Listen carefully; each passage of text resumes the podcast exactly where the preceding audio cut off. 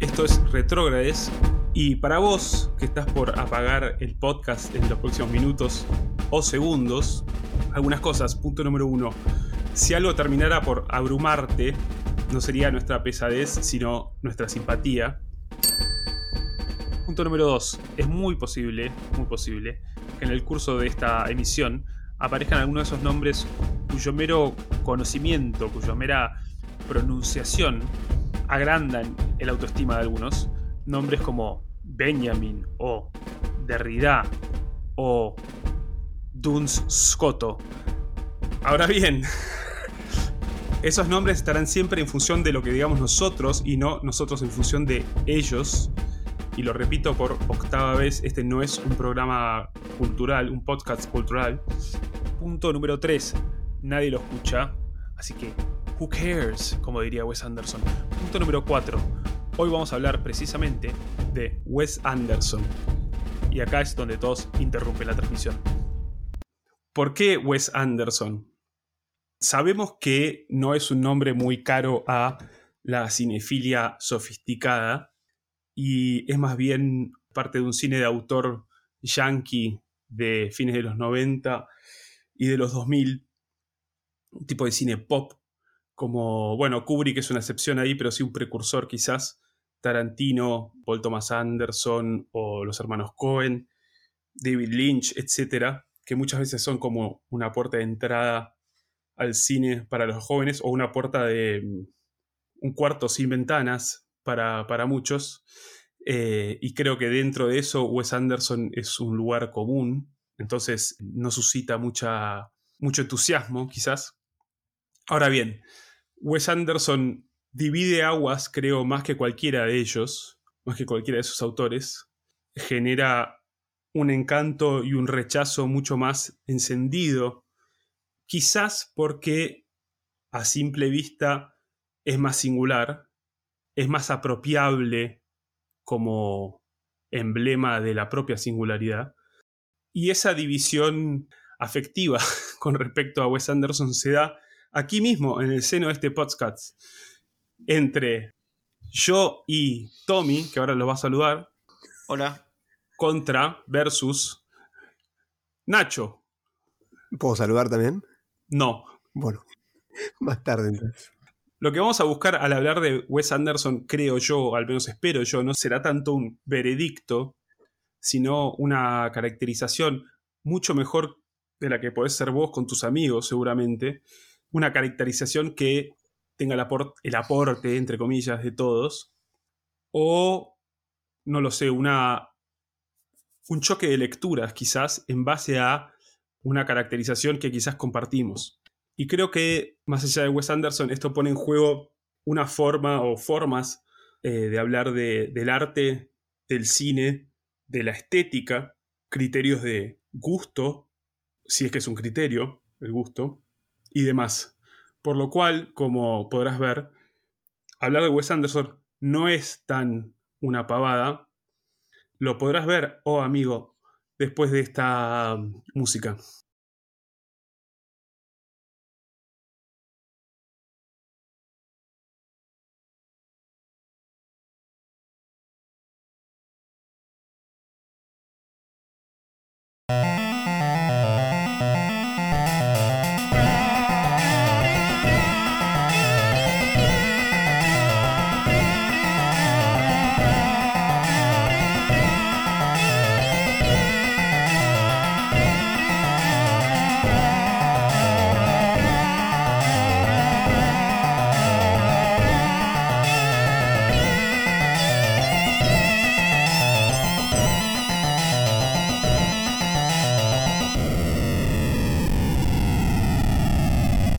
Bien, para empezar, citemos a alguien querido, al menos por yo y Nacho, que es eh, Slavoj Žižek, que dice que el cine no piensa en relación a las ideas que expresa, sino en relación a la forma.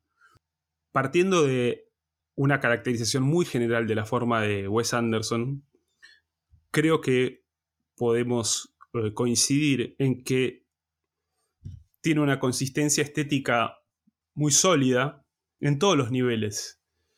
Y con eso quiero decir que a nivel eh, visual, narrativo, textual, etc., trabaja de manera tal que cada aspecto refuerce siempre lo que está queriendo decir.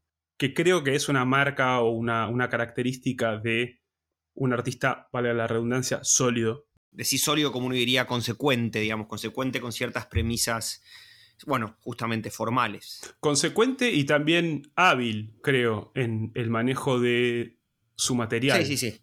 Y también en la, en la claridad para expresar una idea o, bueno, para, para trabajar el material que tiene. Es a partir de esto que le doy la palabra a Nacho. Nacho, como saben, es el, la oveja negra entre nosotros, que quizás caracteriza esta mm, coherencia y consistencia de Wes Anderson de un modo que Tommy y yo no compartimos.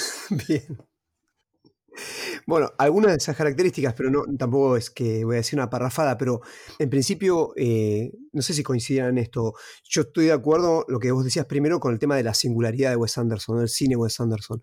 Y en ese punto me parece que es una singularidad un tanto arriesgada, en un punto, en sentido de los recursos que utiliza a nivel, como decía recién Tommy, formal. A mí en principio eh, utilizaría como heurísticamente, simplemente para exposición, una distinción en algunos recursos formales que no están en desacuerdo con el contenido mismo, si es que podemos seguir distinguiendo entre forma y contenido, distinción metafísica se las hay, pero yo creo que es útil en cierto punto, creo que hay una, coincidencia.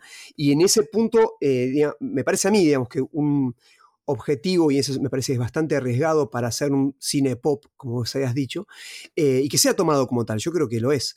Pero me parece que lo, arriesgado de la cuestión es ese trabajo de neutralización que realiza, me parece a mí, en la puesta en escena, en la representación. O sea, realiza una puesta en escena de mucha intervención. Trata, me parece a mí, que analíticamente varios aspectos de la imagen, por ejemplo, y no los deja librado a ninguna forma, eh, creo yo, ¿no? Simplemente eh, de una herencia crítica.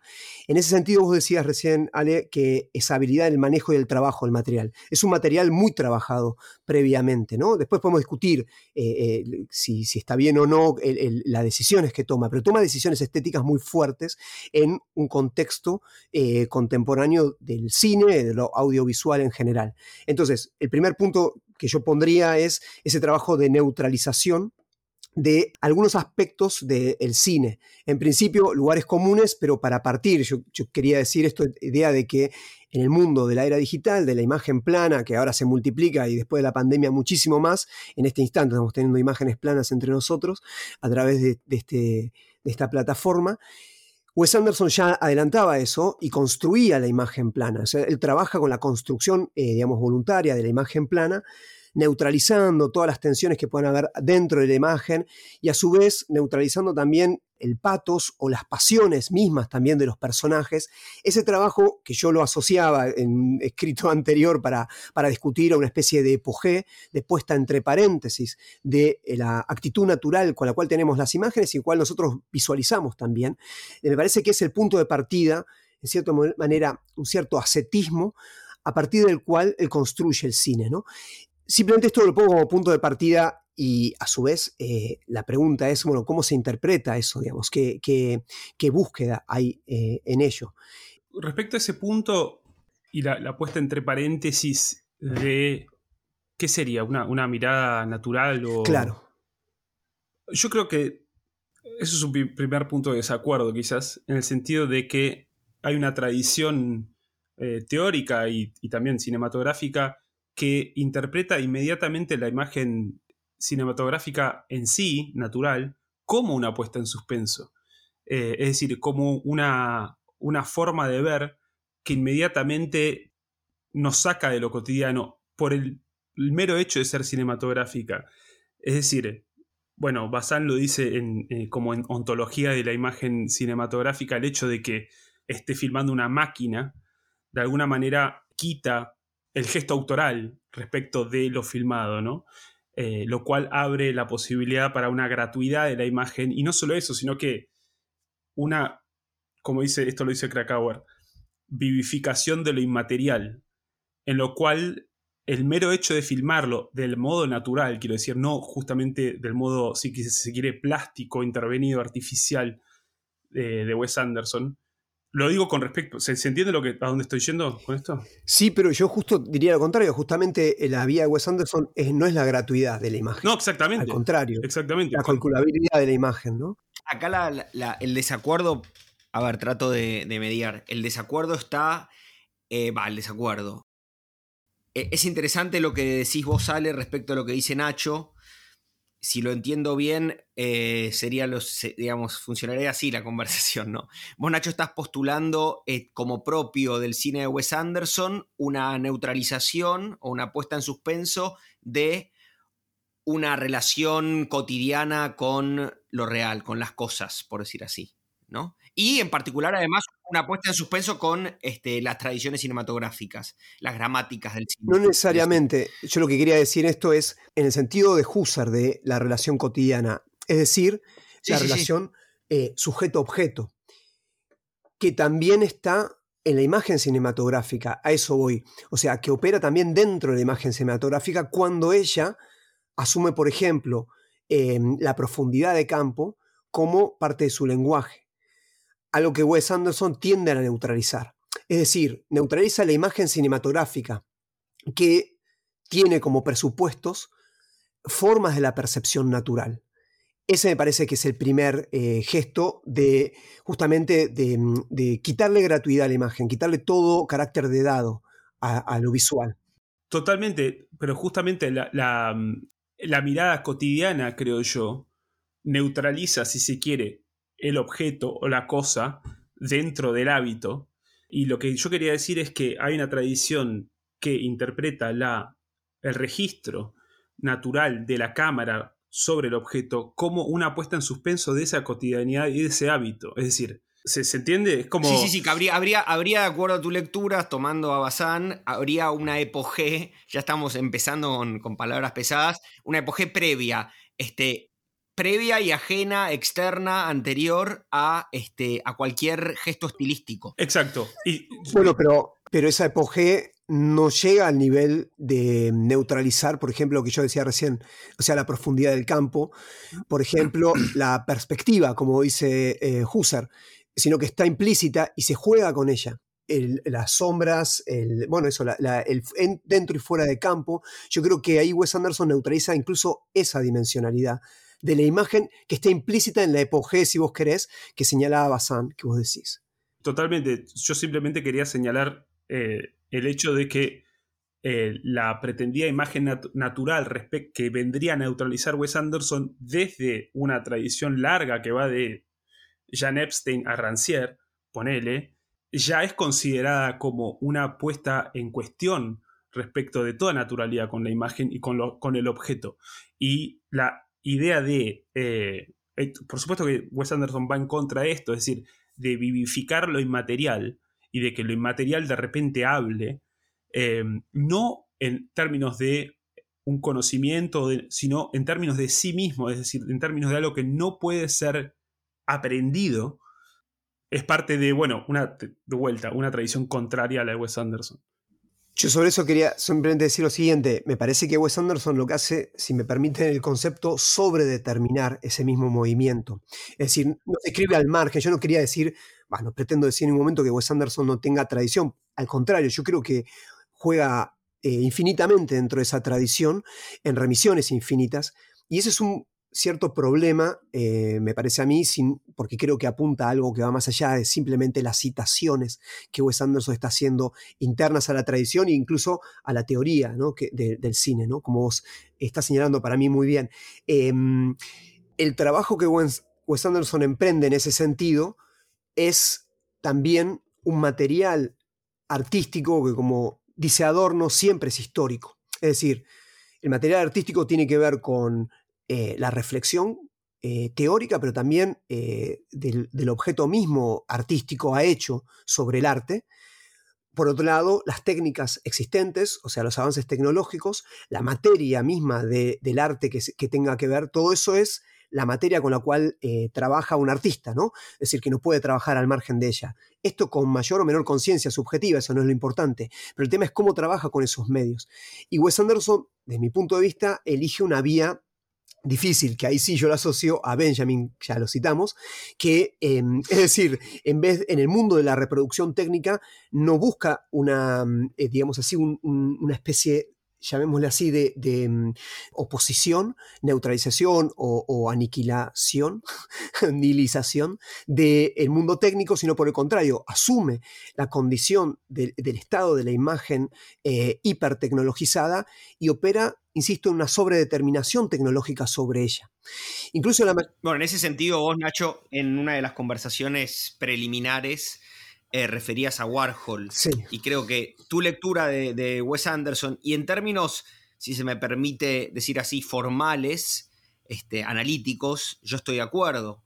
Eh, digo, en términos analíticos o formales, uno podría establecer una analogía entre la conciencia mm, técnica, por decir así, del arte de Warhol, si se puede llamar arte, y la conciencia técnica del arte si se puede llamar arte, lo dije en dos sentidos distintos en un caso y en otro, eh, de Wes Anderson. Pero, pero entiendo, pero entiendo, eh, digo, entiendo que, digamos, eh, traer a Warhol la conversación quizá este, sirva para, para enmarcar, ¿no? aquello que vos le asignás a Wes Anderson, que es una relación no escapista, por decir así, no abstracta, este, con eh, las condiciones técnicas de la imagen contemporánea. Y bueno, eh, vos lo traes a colación, está muy bien en sentido de que mm, Warhol a la reproductibilidad, digamos, por decir un modo, de nuevo, así lo quería eh, referir yo, perdón, la sobredetermina, ¿no? La hace parte de su obra, por decir un modo, sin celebrarla necesariamente. En ese mismo punto yo creo que em, nuestro amigo Wes Anderson hace lo mismo con la imagen cinematográfica, ¿no?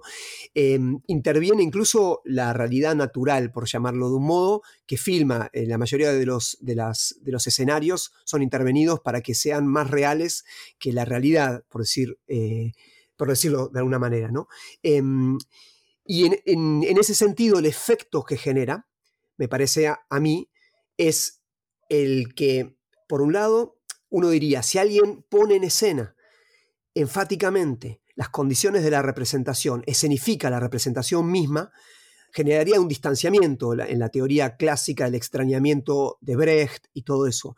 Pero para mí extrañamente no lo hace porque em, apela simultáneamente a otro tipo de, a una especie de fascinación del ojo por esa mirada neutralizadora de las cosas. Y ese es el juego extraño entre distanciamiento y fascinación a la vez, que yo lo asocio con la mirada de, la niñez. Por un lado, el, el, extrañamiento sería la típica mirada analítica científica. O marxista. Exacto que sería un cientificismo, ¿no? En cierta manera, em, y, desapego, ¿no? Esa idea de, romper todo tipo de apego em, de patos o patológico, ¿no? Con respecto a la imagen. Me parece que en ese punto Wes Anderson trabaja en, ese, en esa doble vía, ¿no? Que tiene que ver con la fetichización de la imagen. La fetichización de la imagen implica esa fascinación permanente que tenemos por la imagen. El distanciamiento nos permite incluso trabajar en, una diferencia, y ahí lo que considero que es artístico, con respecto al modo en que habitualmente nosotros vemos. Sí. Ahí precisamente tengo subrayada una oración del texto que, escribiste, Nacho, donde vos decís esto que, que señalás recién, decís que hay tanto distanciamiento como cercanía, y en un momento, y esta es la cita, decís que la fascinación no debe gobernar porque en caso de que fuera así, transformaría esas imágenes en un fetiche o en una mercancía. ¿no? Y la verdad es que quiero, quiero este, digamos, meter, meter la pierna ahí para, para también, este, para que vos también puedas dibujar contra ese fondo, ¿no? Este, o tallar contra ese fondo, porque francamente yo no veo distanciamiento, o en cualquier caso, si lo hubiera, ese distanciamiento creo que está, por decirlo así, totalmente subsumido en una fascinación. Yo creo que la fascinación que propone Wes Anderson a sus espectadores es total. Y, el éxito que ha tenido Wes Anderson, y aquí podríamos poner el contraejemplo de Warhol, suponiendo que Warhol es el buen ejemplo de, de lo que Wes para mí es el mal ejemplo, ¿no? Pero podríamos poner el contraejemplo. Digo, es sintomática la, aceptación y el lugar que ocupa eh, el arte, el cine de Anderson en la imagen, el imaginario publicitario, en el imaginario del gran capital, ¿no? La presencia de Louis Vuitton, el hecho de que haya filmado publicidades para todas las grandes marcas, el hecho de que haya diseñado un café, eh, no sé si para la Fundación Prada en, en Roma, ¿eh? No sé, en Milano, no en Milán. Bueno, yo creo que eh, la forma de Anderson está mucho más cerca del fetiche que del distanciamiento brechtiano. No sé cómo lo ves vos. Ale, creo que iba a decir algo, pero en principio yo no, no pondría esas, em, esas oposiciones. Lo que quería simplemente señalar con Brecht es que justamente uno esperaría que todos esos trabajos formales, no, y eso es realmente eh, em, extraño desde mi punto de vista, que uno esperaría que en todas esas neutralizaciones, es decir, que no permite que el espectador esté inmediatamente cómodo con lo que ve, con la benedicción de lo que ve, a pesar de ello genere fascinación. Yo creo que la fascinación es parte de ese camino difícil, pero no es, la llegada. Justamente creo que yerra eh, la lectura que queda en la fascinación. Eh, ahora sí, independientemente de las, interpretaciones o de los grupos que genera, y después podemos hablar, yo sé, Life Aquatic trabaja justamente lo que implica la fascinación y me parece que con, una mirada bastante crítica en, qué significa eh, la conformación de estas hordas alrededor de un jefe de la horda incluso como sustituto de que para mí es el tema central, que es el problema de lo familiar, ¿no? En todo el cine de Wes Anderson. Entonces, eso me gustaría eh, que lo hablemos en algún momento, pero quiero decir que incluso Wes Anderson, desde mi punto de vista, tiene una, visión crítica. Wes Anderson no como sujeto, ¿no? El cine de Wes Anderson, un punto crítico con respecto a la formación de hordas fascinadas, ¿no? O sea, ese no es el objetivo, me parece, de la obra. No, está bien. No, yo tampoco quise decir ni diría que ese es el objetivo, pero creo que es, es su destino este, no, no, no, pero lo digo en serio. Es, el, es, el, destino que lo, que, lo, que lo desoculta, por decir así. Yo de fondo creo, estoy em, de acuerdo con, con Nacho en el sentido de que siento que hay un juego con la fascinación. Y que no está la fascinación puesta como tal. Ahora bien, em, como dije en la introducción, es un dato el hecho de que haya una división tal con respecto a su cine y como dice Tommy, eh, es, el, destino que lo desoculta, o bueno, digamos, es el destino que de alguna manera lo quizás lo corre con respecto a la intención o, no sé cómo decirlo, como, una especie de sanción objetiva respecto de, de la obra.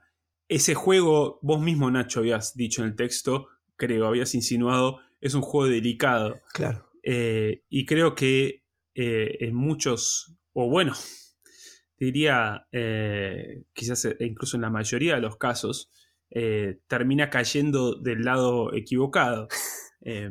creo que hay, hay un punto a considerar respecto de dónde trabaja el cine de Wes Anderson y creo que en ese sentido, si bien yo querría seguir con, con el tema de la forma, querría sí insinuar que hay dentro de esa neutralización y demás, que creo implica un trabajo que tiende a eh, despejar su cine de ciertas eh, coordenadas afectivas o, de cierta recepción preparada respecto del cine comercial o el cine, bueno, del cine en general, que se traiciona a sí misma. y creo que tiene él dentro de su cine un montón de mecanismos de identificación emotiva muy elementales y muy estandarizados, desde el Star System que trabaja cada vez más. Sus nuevas películas cada vez más son como un elenco de la gente que está en boga. es flagrante, es flagrante la, la voluntad de, incorporar las nuevas estrellas. Sí, y en ese sentido, digamos, creo que trabaja, no sé, yo no creo que trabaje en contra de sí mismo, es decir, creo que ahí está el fleje, pero no solo eso, digamos, hay, hay un montón de, aspectos eh, en ese sentido, incluso en, la estructura narrativa, eh, que así como se, plantea eh, en cierto modo plana también como la imagen misma, muchas veces no hay una intriga que uno puede decir, bueno, eh, vamos hacia acá o vamos hacia allá. Eh, hay resolución de conflictos con un tipo de emotividad totalmente banal, para mí al menos, desde Rushmore a Tenenbaum, Fox, Isle of Dogs, todas esas terminan de una manera casi de Disney. Eh, el uso de la música también me parece que es eh, pop en un sentido malo, por así decir.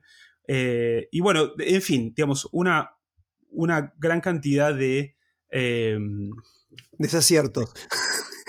Sí, sí, digamos que creo que no, no, lo que, no lo que vos estás diciendo, sino ir viendo cada uno de los elementos que, que dijiste.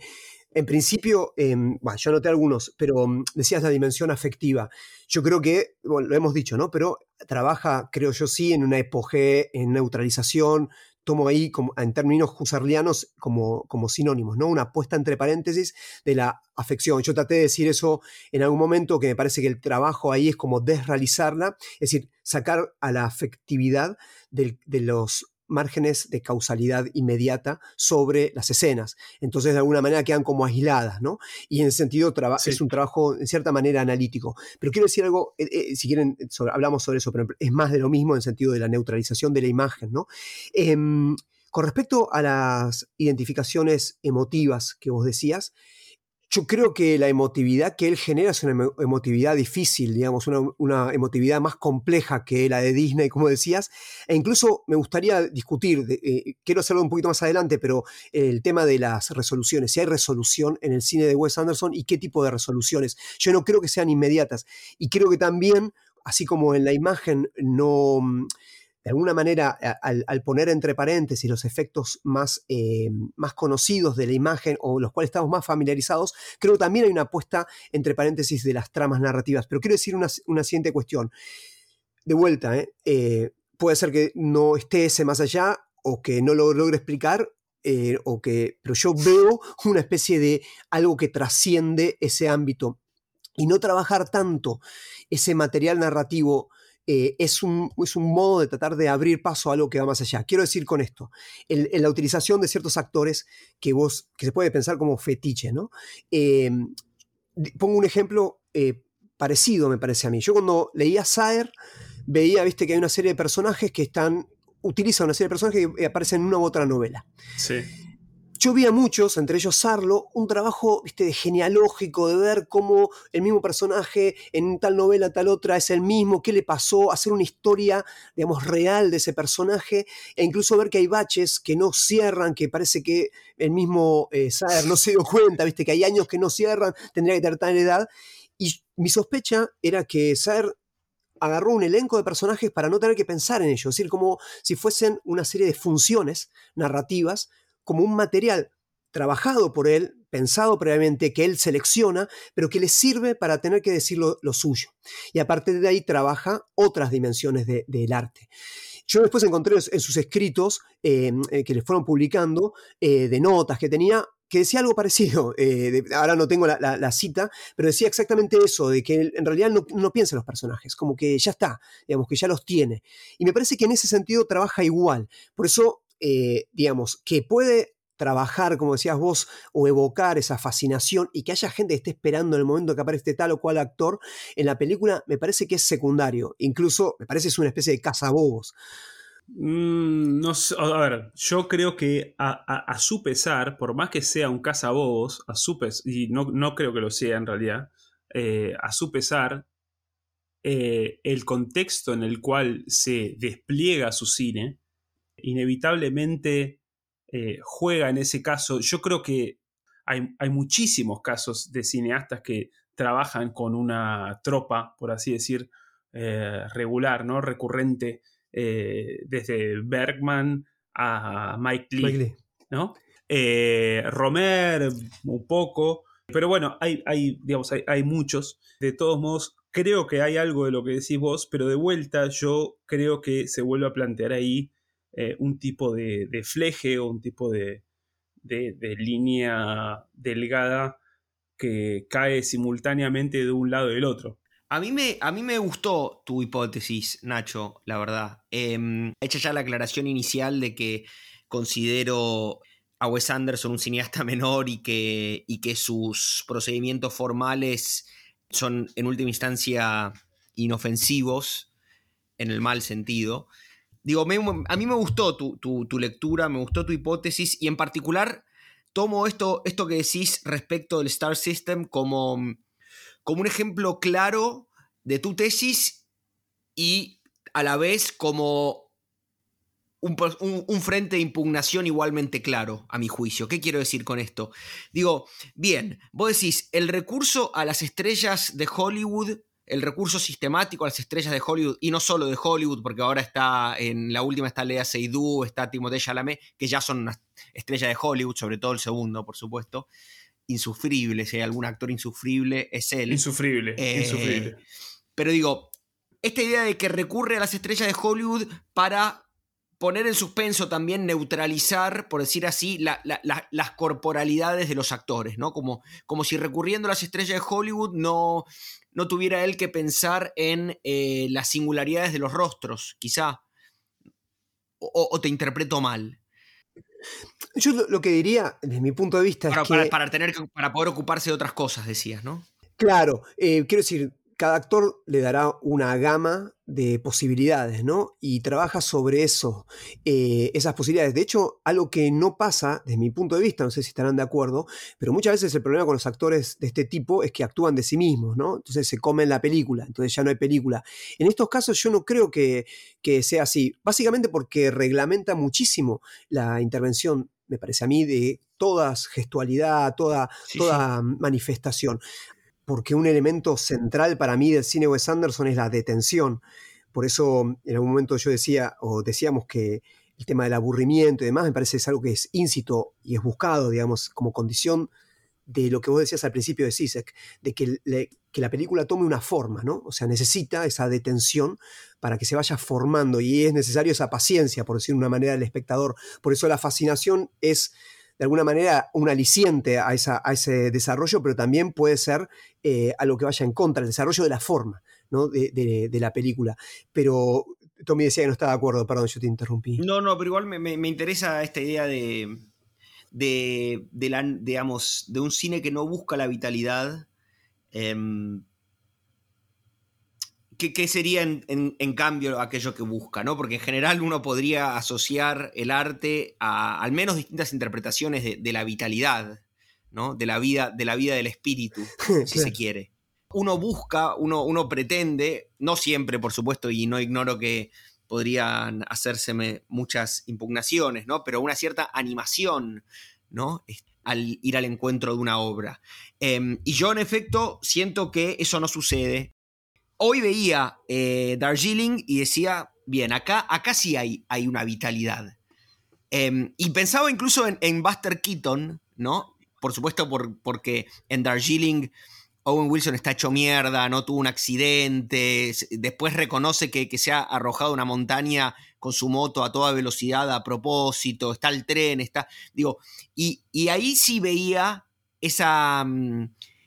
Esa vitalidad destruida, por decir así, este, corroída por, por la máquina, ¿no? Por la máquina y por la máquina en particular del cine, del sistema Anderson, de lo que yo llamaría la máquina Anderson, o la máquina estética de Wes Anderson. Ahora digo... La máquina Anderson. Concediendo, concediendo esa excepción, te preguntaba, Nacho, em, si en efecto no es un cine que persiga la vitalidad, este, ¿qué nos ofrece a cambio? Bien, para mí el punto central, o sea, el, debate o la, o la, pregunta Wes Andersoniana es, es la pregunta si es posible la libertad para mí, como algo que trace, traza perdón, toda su obra. Quiero que esto no sea simplemente un título, así que no viene a nada. ¿A qué voy con esto? Quiero pensarlo en términos de, de la tradición ilustrada. Y lo condicionado, perdón, el orden de lo natural, de lo inanimado es el orden de lo condicionado.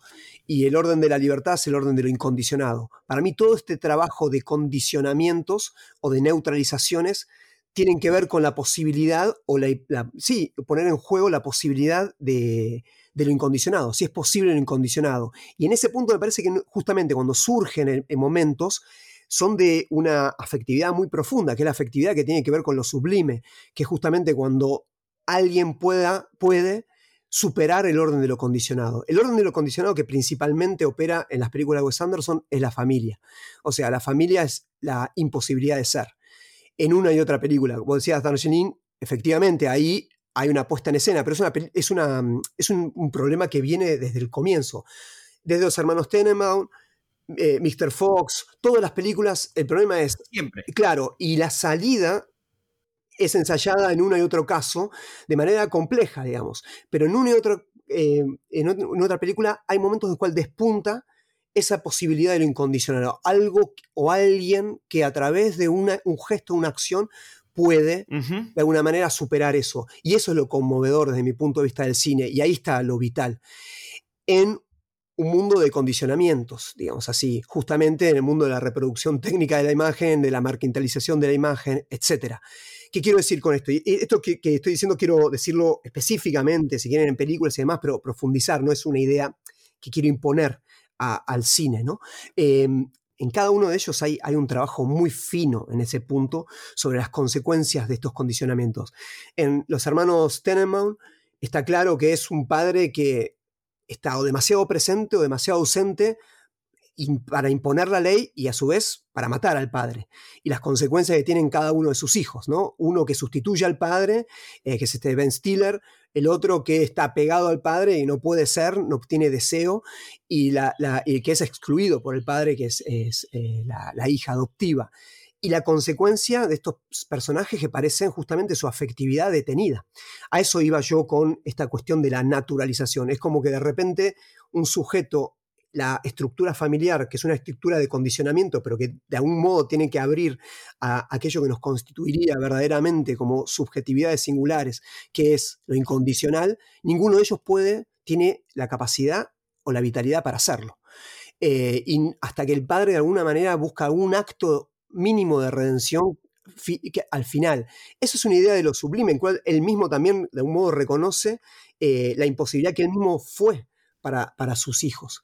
Yo creo que eh, en la pregunta que hizo Tommy, en la respuesta, yo no estoy de acuerdo con la respuesta en el sentido de que yo creo que de vuelta, yendo al fleje, no hay vitalidad. Y no solo no hay vitalidad, sino que de alguna manera quiere simular o quiere, quiere darle una vitalidad o quiere dar una posibilidad de libertad en lugar de hacerse cargo, en todo caso, de estos subcondicionamientos hasta el fin, lo cual no sería Wes Anderson, por supuesto, tiene que estar todo el tiempo en ese fleje para mí, eh, hablando de vitalidad, Wes Anderson es eh, un ejemplo muy logrado de esterilización cinematográfica, de esterilidad en todos los sentidos, o sea, desde la imagen, desde la narración, desde el diálogo, desde todo. O sea, yo siento que la vitalidad queda completamente frustrada y creo que en su cine, toda la narración se arma, todos los personajes se arman, toda la imagen se arma respecto de una lógica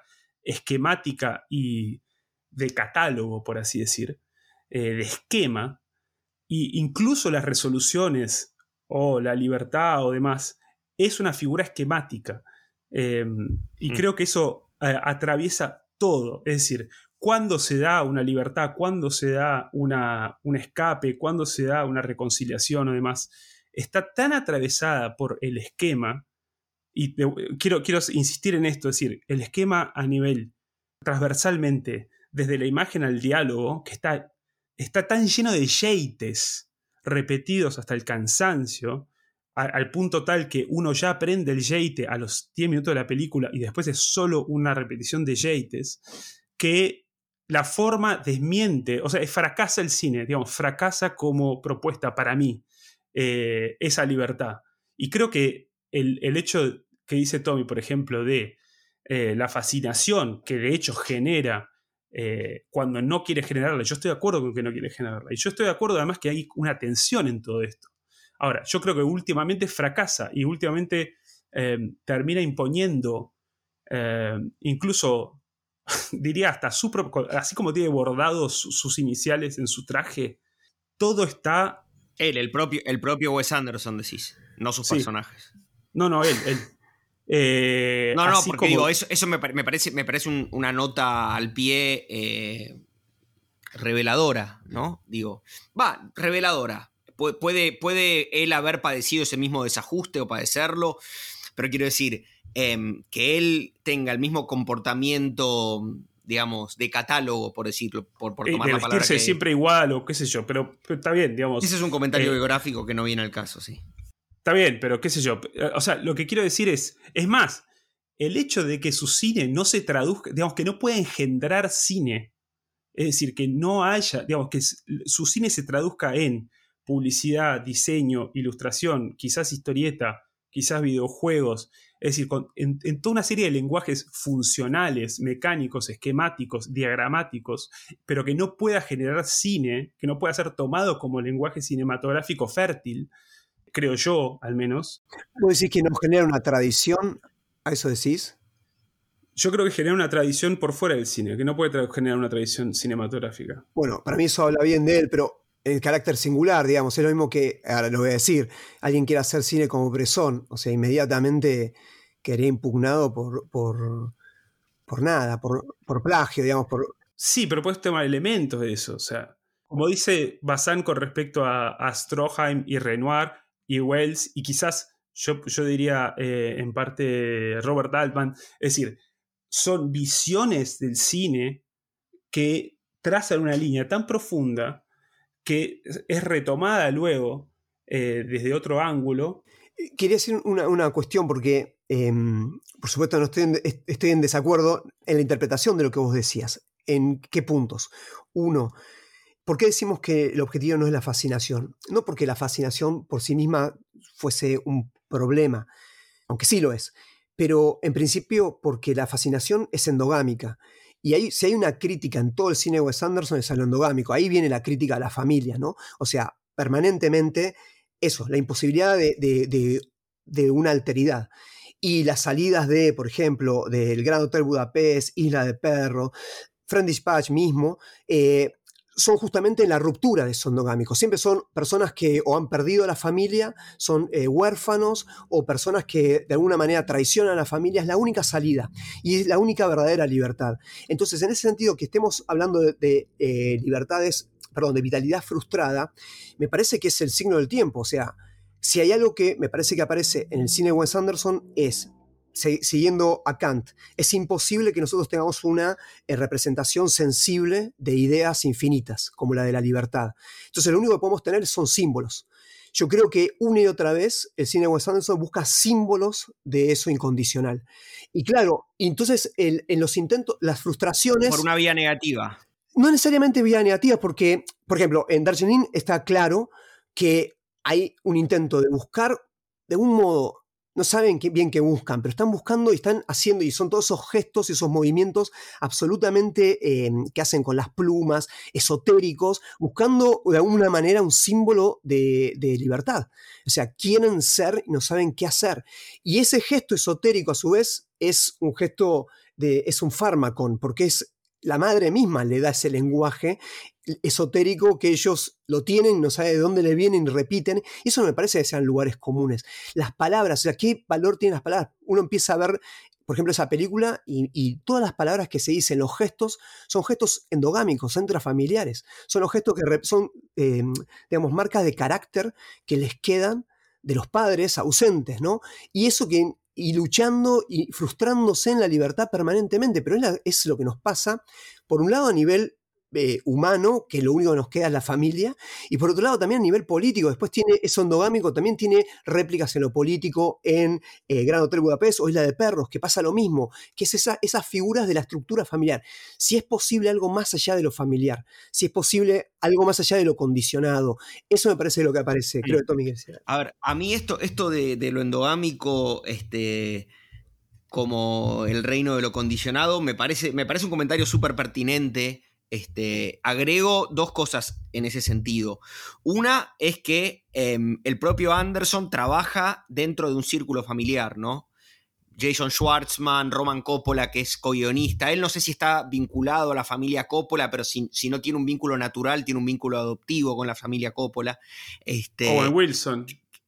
Owen Wilson es parte de la. Bueno, sí, los Wilson, pero digo, la, la, dinastía Coppola ocupa un lugar muy importante en su, en su filmografía otro punto, para darte la razón por, por un rato al menos, Nacho. Em, sí me resultó conmovedor el momento, me, resultó conmovedora la escena en Darjeeling en que es la madre y no los hijos la que desmonta, digamos, la, endogamia edípica. Cuando ellos la van a buscar ella, le, ella está trabajando en un monasterio o algo por el estilo, y le preguntan por qué, por qué, no, por qué no estuviste en el, en el funeral de papá. Ella les dice, porque esta gente me necesita. Y uno de los chicos, uno de los hijos le dice, pero nosotros también te necesitamos. Y ella se da vuelta, como refiriendo a otra mujer, y dice, le, hablarán a esta otra, a, una mujer que no soy yo porque yo no me siento, no, me veo identificada en, en, esa, en esa demanda, en esa exigencia. Digamos, ahí hay un gesto de, de, emancipación, emancipatorio por parte de la madre. Ahora. Pero bueno, dale. Puede ser, está bien. Bien, me gusta. Eh, digo, ahí vuelve lo del esquema, lo que decía Nacho, eh, Ale, perdón, del esquema. Digo, la resolución. Por ejemplo, si pensamos en el destino trágico por eso yo preguntaba por la vía negativa, en el destino trágico del personaje de Timothée Chalamet en French Dispatch, ¿no? Que supuestamente, digo supuestamente porque le da la espalda a sus padres de manera muy relativa, ¿no? En realidad es, un, es, es, la flor del árbol que cultivaron sus padres, el chico ese. Su, destino trágico es un destino representado de la manera más, más esquemática posible, ¿no? El tipo ahí encima de la, de la, la antena de radio revolucionaria, Em, todo el relato después del personaje de Francis McDormand sobre su muerte. Digo, está todo tan saturado, tan saturado y tan digitado y tan sobredeterminado que em, no, hay, no hay... Vos decís que en, esa, saturación habría, digamos, la, una conciencia trágica. No sé si habría que ver eh, si una conciencia trágica, porque sería la de la imposibilidad, de alguna manera, que en lo condicionado aparezca la posibilidad de lo, incondicionado. Cosa que podemos pensarlo. Pero antes que nada. ¿Eso no era lo que decías vos? No, no, en, cierta manera sí, pero si hay algo que dice. Eh, es buscado desde mi punto de vista. Si hay algo que dice justamente Kant es que de lo condicionado podemos hacer esquemas. O sea, Wes Anderson lleva a cabo, digamos, las posibilidades. O sea, todo lo que uno puede esquematizar es que es, es justamente condicionado.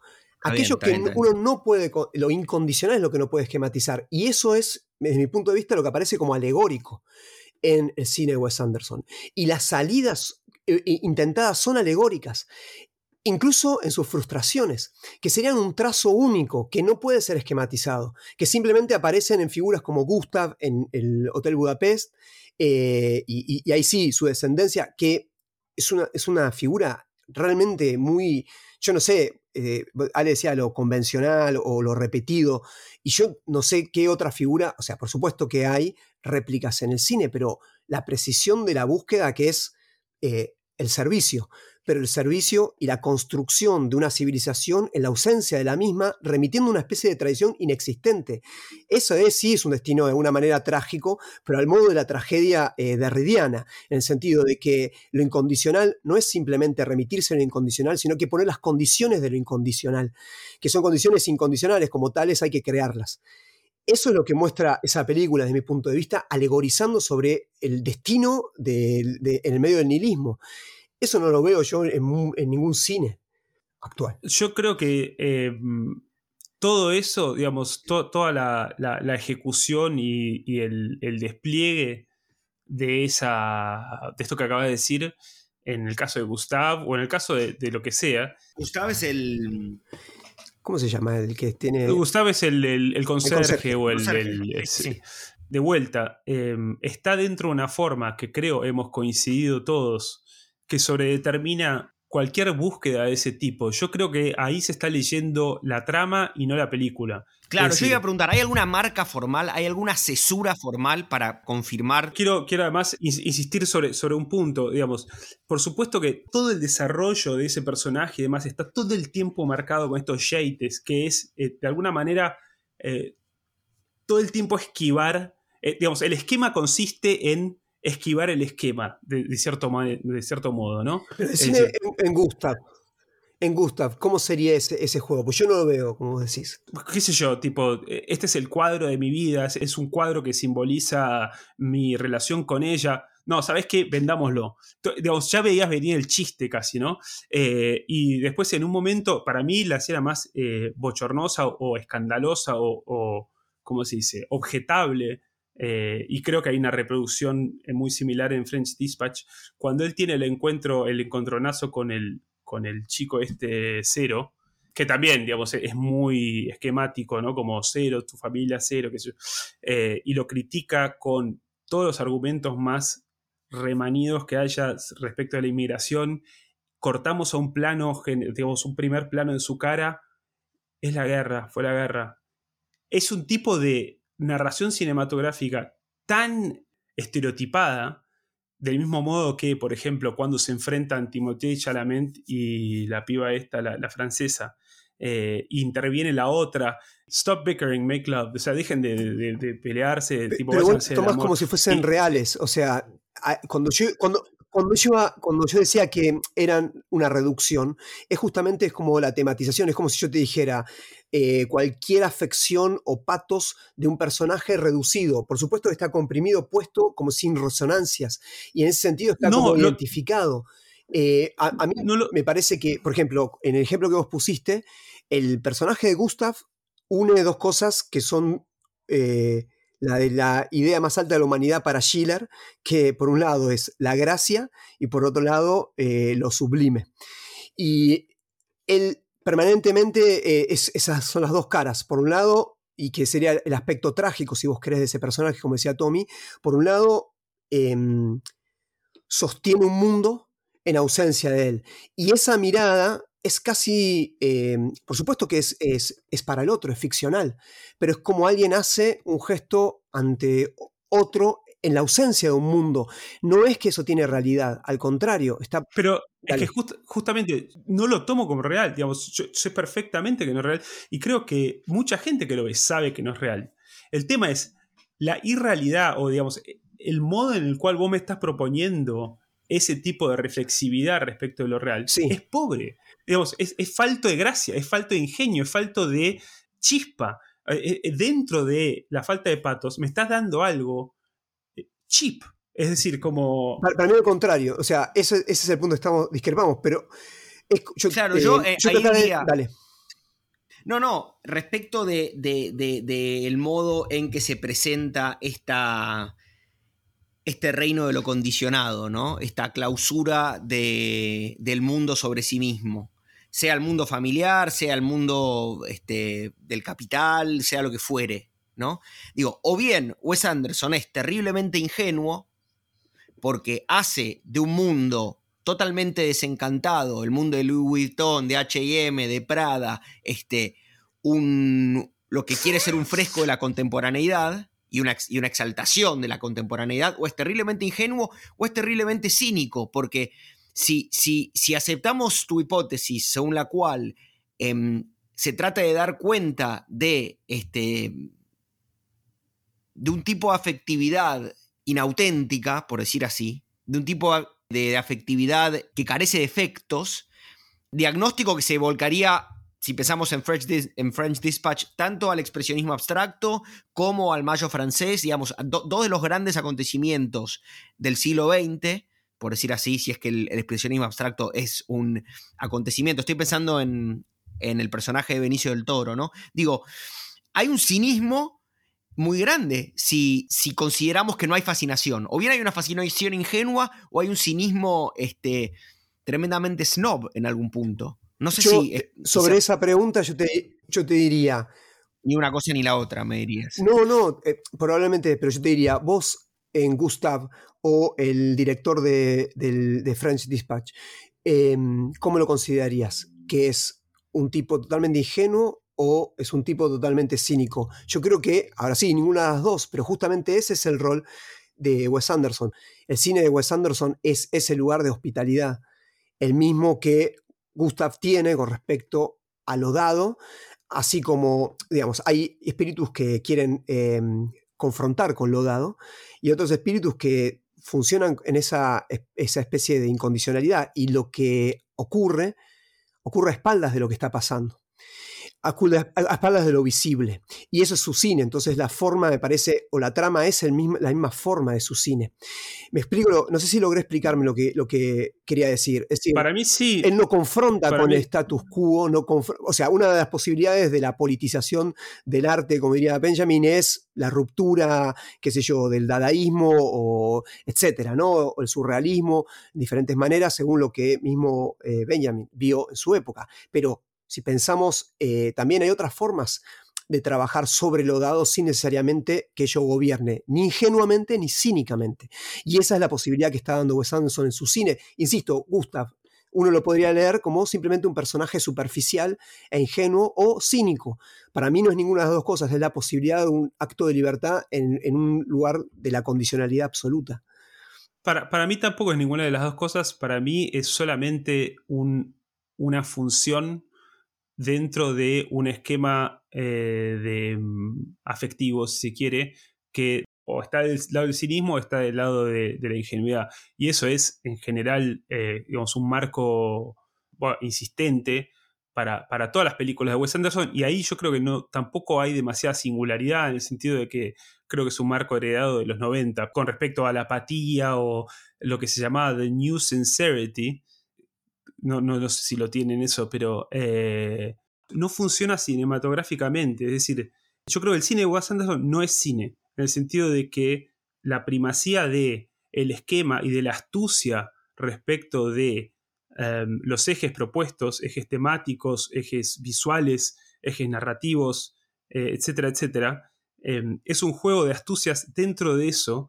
Son yates que se agotan a los cinco minutos, realmente lo digo, o sea, de tal modo que no se puede desplegar nada. Es decir, Gustav, ya lo entendí, digamos, es como inmediatamente ya lo entendí. Y el cine, digamos, el tiempo y el espacio del cine están totalmente anulados, de modo tal que todo lo que haga Gustav después no va a ser sino una función, en cierto modo, casi maníaca de, o, obsesiva eh, de eh, situaciones que no tienen ninguna consecuencia y que solo ponen en acto una idea, sin que haya un enfrentamiento real con algo. Y en ese sentido, la artificialidad de Wes Anderson es esa falta de enfrentamiento. Digamos, en última instancia, creo que termina siendo que es solo una puesta en escena, para mí, digamos, al menos, eh, el resultado. Y yo creo que, de vuelta, volviendo a la introducción, esto, esto es algo sentido por tanta gente, es decir, un tedio respecto de ya entendí la, la joda, y no me pusiste nada en juego, digamos. O en todo caso, la digamos, lo que pusiste en juego fue solamente la puesta en escena de un juego. No hubo nada que realmente eh, penetrara en mí. Ahora, perdón, termino con esto. Remitir eso a un diagnóstico general de la imposibilidad de hacerlo, no me parece justo como argumento, o sea, no me parece válido. Como decir, no, es que no se puede hacer otra cosa. Mentí, o sea, yo no creo que sea así. Y no me parece tampoco que sea incluso coherente con una visión, digamos, de libertad, es decir, como, che, no podemos hacer otra cosa, así que esto es lo que tenemos, eh, pero a la vez te estoy diciendo que de acá salimos por esta, este, esta vía. ¿Se entiende lo que digo? Es como... Sí, yo, no, eh, en, mi caso yo no, dije no se puede hacer otra cosa, simplemente que en estado de situación eh, o en la configuración eh, tecnológica y de la imagen, esta es la salida que él busca, digo, y me parece la inteligencia que tiene, simplemente eso es lo que quería leer, no que era, no había otra salida. Dos elementos quería rescatar lo que vos decías. Uno, yo estoy de acuerdo que la lectura que Wes Anderson hace es mucho más vertical, si me permiten decir así, que horizontal de sus películas. Es decir, eh, lo mismo que hacía Freud. Freud cuando analiza, eh, analiza, verticalmente, es decir, algo que pasa todo el tiempo. Eh, el inconsciente no tiene tiempo, entonces en ese sentido está todo el tiempo cada vez y a su vez eh, tiene un carácter prehistórico permanentemente y proyectado a su vez infinitamente al futuro. Entonces efectivamente pero eso es una, una, mirada sobre la realidad. Efectivamente, a veces uno habla con personas, perdón que lo lleve a un plano tan así más burdo, pero y siempre es lo mismo. Y claro, siempre lo mismo, porque básicamente de eso se trata el, carácter de condicionado, es, que, es decir, que es medio anecdótico eh, qué es lo que pasa. Eh, sino que pasa cuando pasa lo que pasa, por decirlo de una manera. Entonces, eso solo se descubre en una lectura vertical. Y yo creo que hay que leer así el cine Wes Anderson. Y a veces es tan aburrido como cuando alguien viene a contarte que siempre le pasa lo mismo de no sé qué cosa. Pero a su vez es también fascinante en un punto también, como hay tramas y hay lógicas em, verticales eh, en la experiencia de la realidad. Y yo creo que esas son las que se descubren en un punto en el cine de Wes Anderson.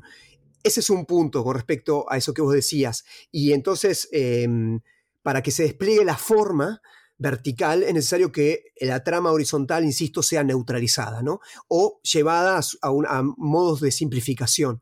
Eso para mí es búsqueda o es logrado, eh, más allá de la búsqueda personal. Quería decir algo sobre esto, Ale.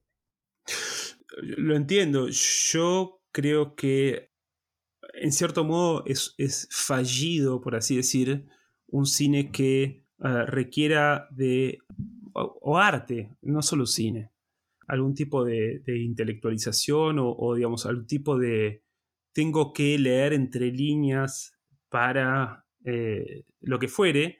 Digamos, por, un lado no, porque, digamos, el, digamos el aburrimiento o lo que decís, digamos, está ahí presente para todos.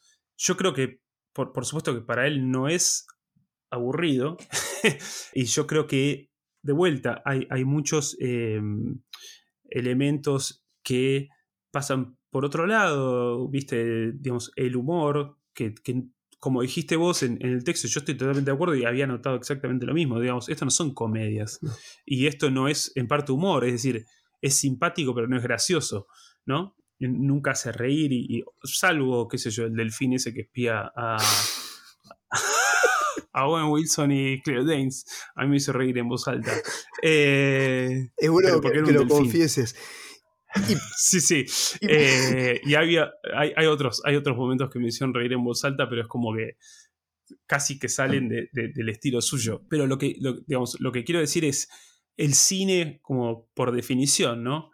Es movimiento y yo siento que así como eh, decís, hablas de hospitalidad y demás en su cine y demás, el hecho de que no haya ninguna gratuidad, eh, ya sea de la imagen, ya sea del texto, ya sea narrativamente, eh, siento que va en contra de eso. Es como si llegara a un hotel cuyo conserje te pone las reglas muy claras y no te deja mover.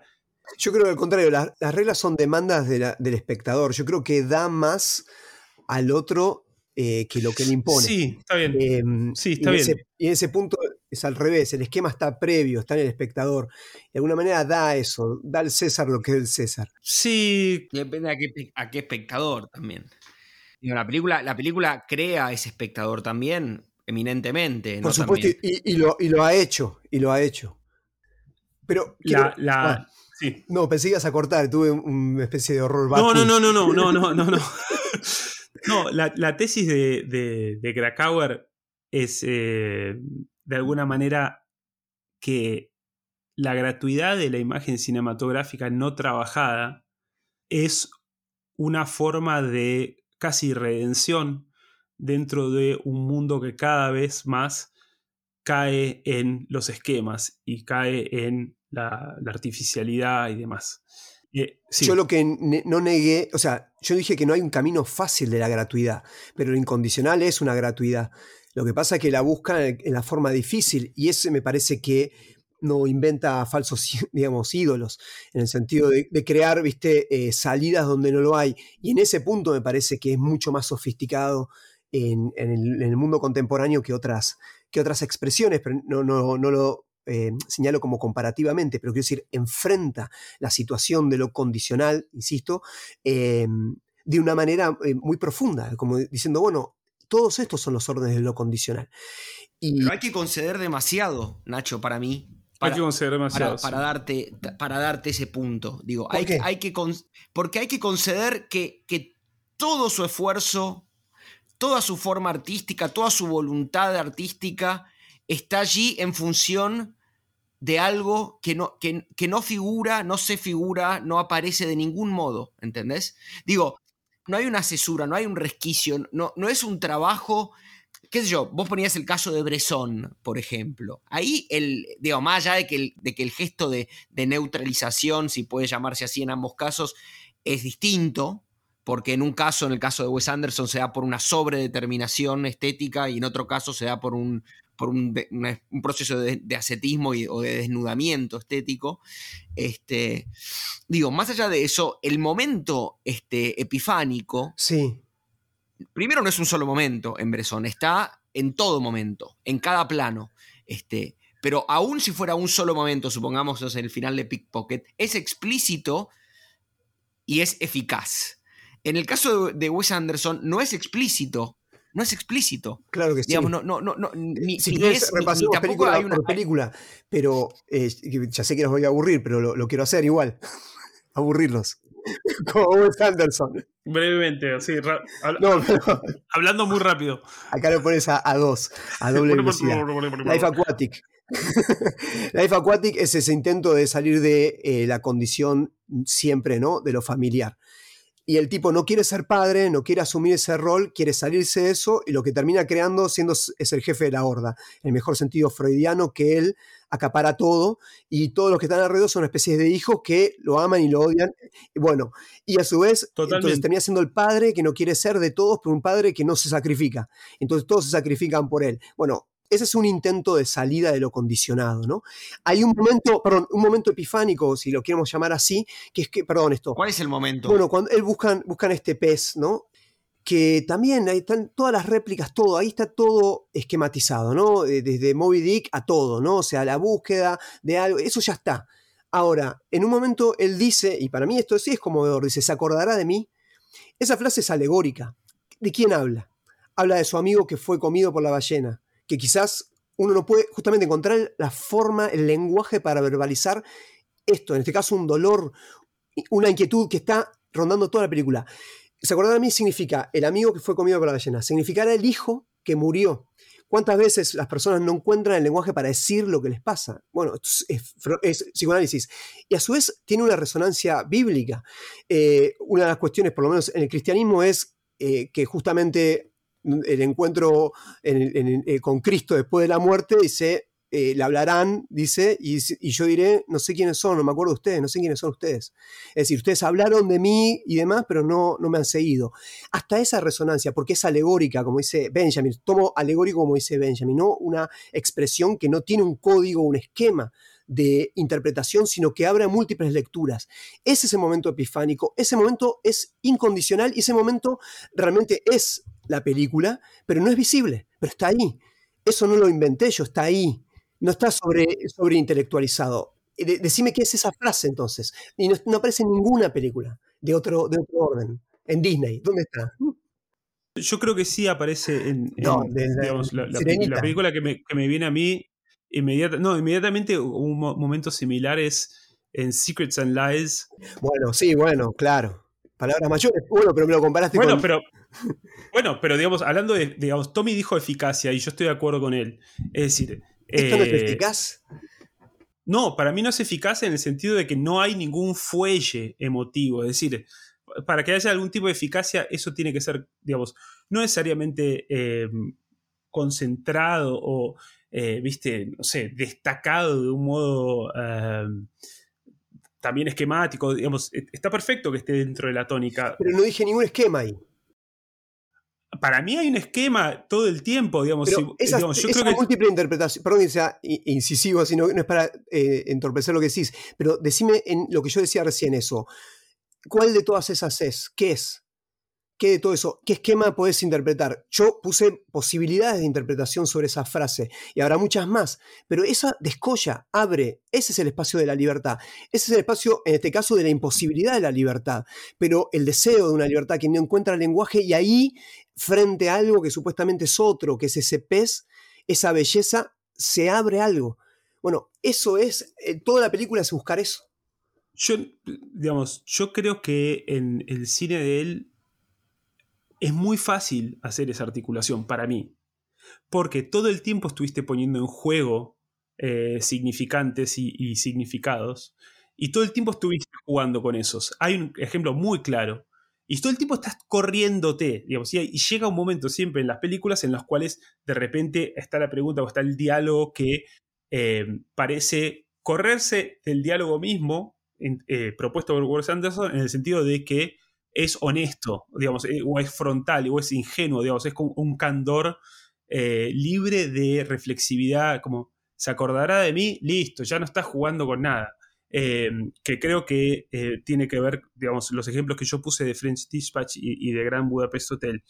Y creo que um, a mí no me parece un logro en el sentido de que, de vuelta, me parece muy fácil, me parece astuto Y me parece que es real, digamos, yo lo creo. Yo creo que ahí no está jugando y en todo caso está como siendo honesto con el juego que él pone. Es la forma que tiene Wes Anderson de decir lo que quiere decir y me parece perfecto.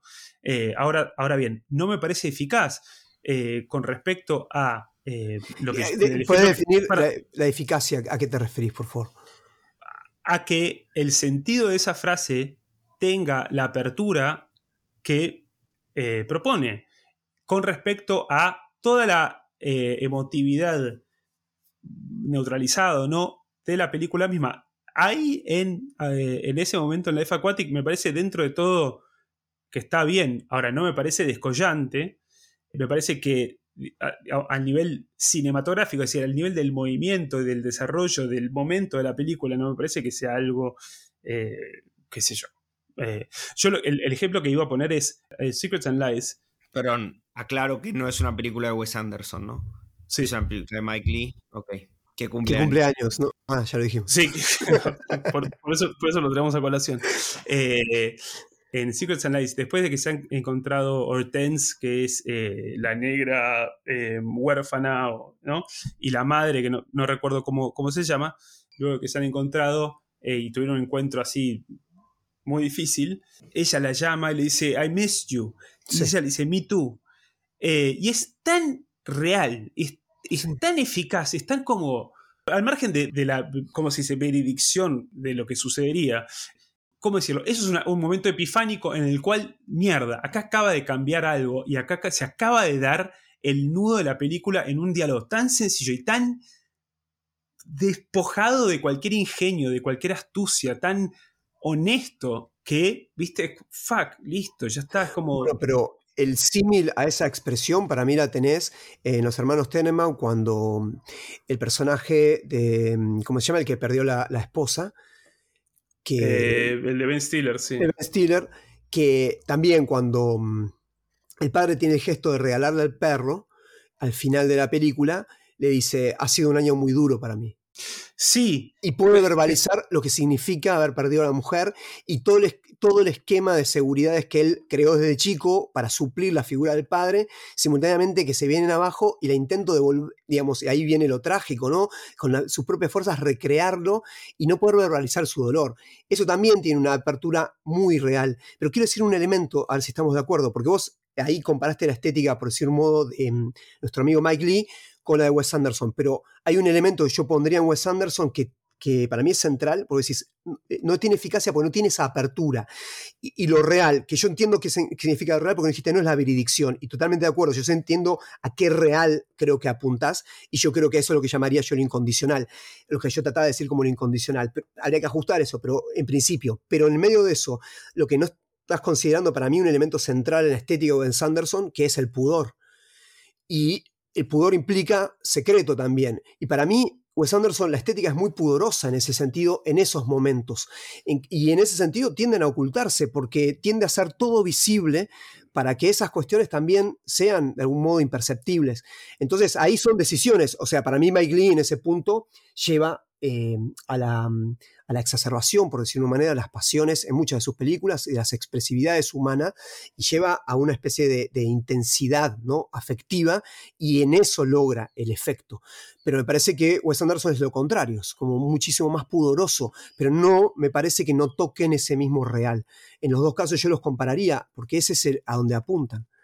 Yo estoy totalmente de acuerdo. Ahora, yo creo que dentro del esquema apuntar a ese real no está bien, o, en todo caso, digamos, no, no, puede funcionar más allá de cierto punto. Es decir, uno te está planteando una cosa fuera del esquema, eh, totalmente, digamos, radicalmente fuera del esquema, desde la raíz, fuera del esquema, fuera del guion, fuera del, no, no, es improvisado, ¿no? Pero como sabemos, digamos, sí, al, guion se llega por, eh, digamos, una, un hiperartificio de la actuación Correcto.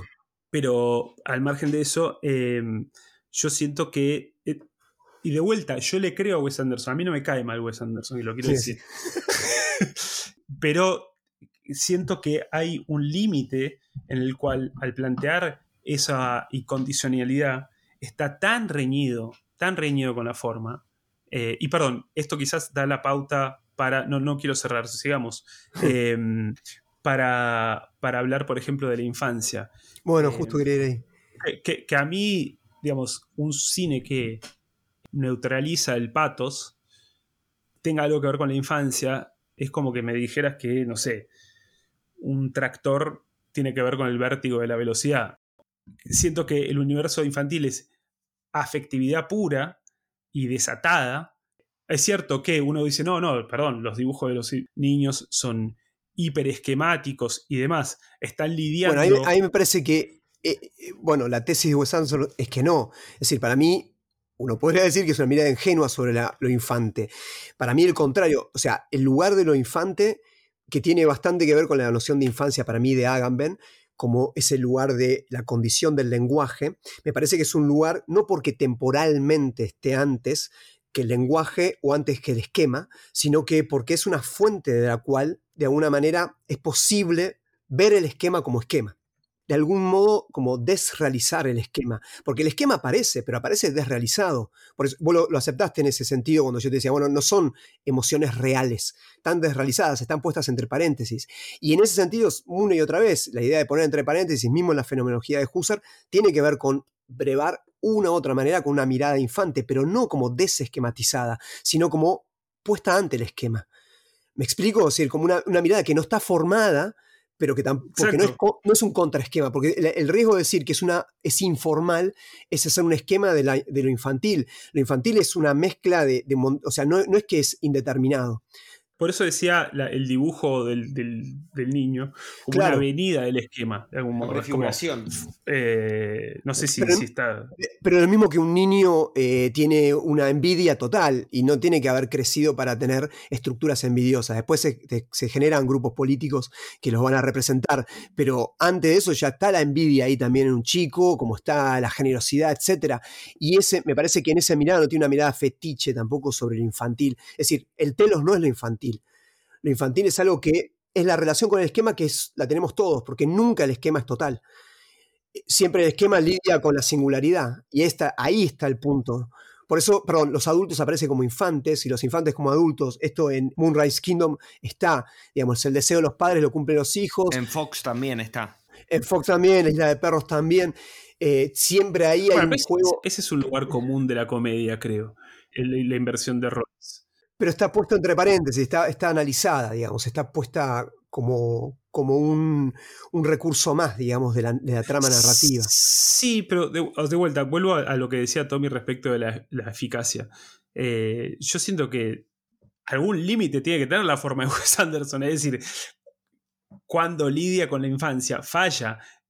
Se me viene a la cabeza una película de, de Misoguchi, Ugetsu creo que es, hay un niño en la película, a lo largo de toda la peli que no habla, digamos, un niño infante que no habla, etimológicamente, ¿no?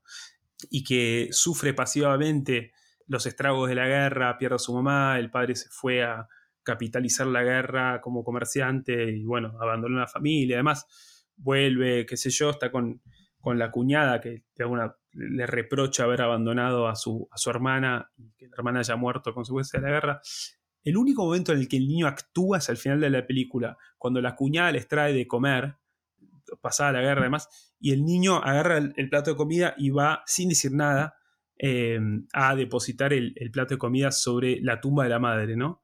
Eh, en un gesto ingenuo de acá está mi mamá y acá se fue mi mamá. Eh, y acá, digamos, acá pasó lo que pasó. Eso es eficacia, pero no en el sentido esquemática, o no en el sentido, ¿cómo decirlo? digamos, eso es la potencia del cine para mí. Eh, y es una potencia totalmente de vuelta esterilizada. Eh, yo no puedo disfrutar, y creo que no puede ser grande, un cine que esteriliza todo el tiempo sus... A mí, me parece lo contrario, me parece que parece de otra manera. Eh, en Darjeeling, los hermanos, en todas las interacciones que tienen, tipos grandes, no pueden lidiar con sus propias parejas porque están más pendientes de lo que pasa a sus hermanos. Uno se pelea con, la chica del tren y ya está, no la pueden nombrar, la llaman con un apodo porque se peleó con, mi hermano y cuando se va al tren le tiran piedras. Bueno, eh, ahí yo veo la, infancia eh, extendida eh, en, total, digamos, eso no es eficaz. Eh, porque te encontrás en la vida, sí, personas que no, no han podido salir de, la familia. Pero es, fácil, es fácil como, eh, digamos, traducirlo en, gestos esquemáticos. Creo que es, difícil traducirlo en gestos cinematográficos. No, pero que a partir de eso vos veas eso y lo veas en la realidad, por decirlo de una manera, eso sí es un poder del cine. Pero no está, ahogado dentro de la, dentro de la afección que propone Wes Anderson, que es, como dijiste vos, una neutralización del patos. no puede haber infancia en la neutralización del patos. Sí, pero el análisis de la infancia, perdón que interrumpa, pero simplemente cuando yo hablo de neutralización, no es apatía, está claro. Neutralizar e, es, justamente al contrario, es como identificarla y tratar de determinarla, por decir una manera, y ver cómo opera y ver sus variaciones. Todo eso es el trabajo, de alguna manera, como el trabajo fenomenológico, como identificar y ver variaciones imaginarias, y todo eso va operando de manera vertical en las películas de Wes Anderson. Es la forma del cine que vos decías. Vos decías, el cine es movimiento quiero decir una pequeña cosa que quedó pendiente, dos quería decir, pero bueno, con una me alcanza, pero voy a decir las dos. pero una es respecto, que no hablábamos nada, pero el tema de, que ahí me parece que está en lo infante, que es la fábula, ¿no? Es como quien, el cine de para mí abre y cierra como una fábula en el sentido mismo el gesto de abrir un libro como un chico que, y ahí viene lo infantil, ¿no? Le cuentan un cuento. ¿Qué significa el cuento? Es esquemático, es una fábula y vienen los estructuralistas y te analizan como el mismo esquema aparece reaparece en una cultura y otra. Ok, ¿cuál es la verdad de la fábula? No es esa no es reductible. ¿Qué es escuchar una fábula? Y me extraña que vos no defiendas esto porque la última vez que nos encontramos en diciembre vos habías dicho algo sobre esto y me parecía muy acertado. Mirá el abdomen que te hago, pero eh, son mis últimas armas. Pero para decirte que vos decías con respecto a un poder que tiene el arte, más allá de después de la estructura formal y del trabajo que históricamente puede llegar a ser, que hay algo que aúna a reunirse alrededor de un fuego a escuchar, una historia, portador de una historia. Bueno, para mí Wes Anderson recupera esa noción de, arte, ¿no? Y que no es movimiento, no es el cine movimiento, pero sí es el cine fábula. Yo creo que la fábula como tal requiere, ontológicamente, por así decir, eh, de una sencillez y de una transparencia de la forma, que es lo contrario de lo que sucede en, Wes Anderson. Pero la transparencia es histórica. Es histórica. Para nosotros esto es transparente esto es transparente para nosotros. Lo dijiste vos, esto parece algo que ya lo escuchamos, es el, Star System, etcétera, Esa es nuestra transparencia. Esto no, puede ser transparente porque nos resulta tedioso. Y bueno, pero esa es nuestra transparencia, el tedio también. O sea, eh, justamente una forma de ocultar la forma contemporánea es justamente generar fascinación y gags, chistes, etcétera, o en, ese sentido no, no abrir la forma. Vos decías el despojamiento que hace Bresson. Ok, hay muchas formas del despojamiento. A veces llenar el espacio o saturar el espacio es una forma de despojarlo también. A ver, cerremos, cerremos un poco con esto. Eh, dos cosas o tres. Primero, yo no creo que esa sea una, un hallazgo de Wes Anderson. El cine clásico hollywoodense está lleno de eh, formas de fábula, de, apertura y de cierre. no sé, Vicente Minelli, Lubitsch, Billy Wilder, está repleto, es decir, es una cuestión clásica. Por otro lado, yo no creo que la de Wes Anderson sea la transparencia de nuestra forma. Al contrario, eh, como dice Tommy, no solo nos resulta tedioso, sino que nos resulta singular y nos resulta casi incómodo en un punto.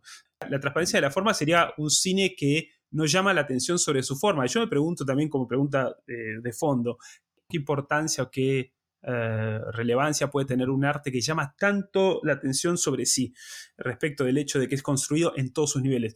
Yo creo que no puede, pero al margen, quiero volver a lo de la, fábula.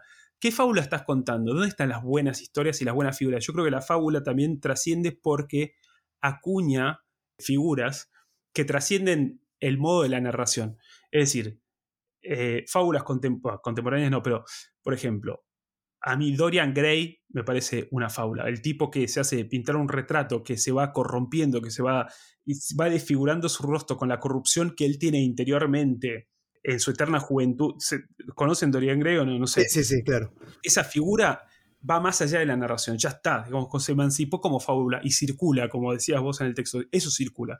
O ciertos cuentos de, de Edgar Allan Poe, como por ejemplo el tipo que pinta el retrato de su mujer y la mujer muere en, la intensidad con la que la pinta él y digamos ese, esa frontera todo el tiempo en Poe entre, entre la muerte y, la vida y ese twilight por usar una palabra en inglés, o El corazón del ator, o El gato negro, digamos, son todas para mí figuras fabulosas en la medida que son buenísimas formas, tipo, buenísimas ideas de una historia que condensan un sentido muchísimo más allá de toda la narración. Yo no creo que Wes Anderson tenga ninguna, ninguna de sus películas, salvo quizás, como decís, Gustav, a mí me parece que está, es interesante la interpretación que, que haces de Gustav.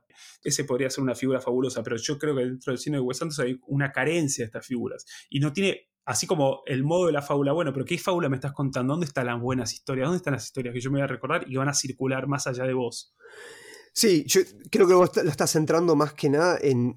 Hablaba, creo que lo tocaste al final, la forma fábula, ¿no? O sea, ese entretiempo que genera la fábula, ¿no? También.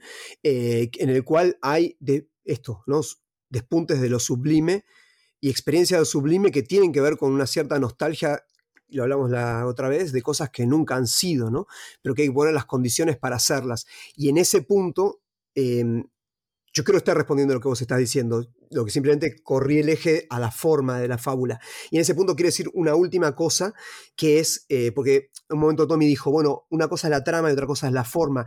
Yo creo que en esto último yo trataba de decir, me parece que trama y forma es lo mismo. El cine de Wes Anderson, en cierta manera, alegoriza sobre sí mismo. Es decir, ese estado del entretiempo que aparece, por ejemplo, en el corto este de H&M, en el cual es ante esta prolongación del tiempo inusitada, que se llama la vida, ¿qué hacer ahí? Y alguien es, servicio hacia otro, sacrificio hacia otro para que otro pueda pasar ese entretiempo. Eso me parece que es la forma fábula también. Em, y opera un nivel de la verdad, una especie de don de la verdad, distinta a la veredicción y tantas otras cosas, o por ejemplo, a lo pedagógico. No sé si cuando vos decías recién, todos estos ejemplos de fábula no tenían un elemento pedagógico que yo me pueda llevar para luego aplicar. Y en ese punto no es esa la noción que yo encontraría de fábula, sino otra cosa, ese entretiempo de que es el chico que, que como uno pedía que le cuenten una y otra vez esa historia, pero que de grande uno también hace, o en la familia también a veces pasa, que uno cuenta, alguien cuenta el recuerdo una y otra vez. Hay algo ahí de, un valor de la narración y de la circulación de la narración que creo que aparece de alguna manera propuesto en las películas de Wes Anderson. Sí, para mí parece propuesto, pero de vuelta, no. Bueno. no, no, me tengo que ir. No, ¿cómo que ahora tengo que grabar 40 minutos de la selección musical. No, no, me tengo que ir en serio. ¿A ¿eh? dónde?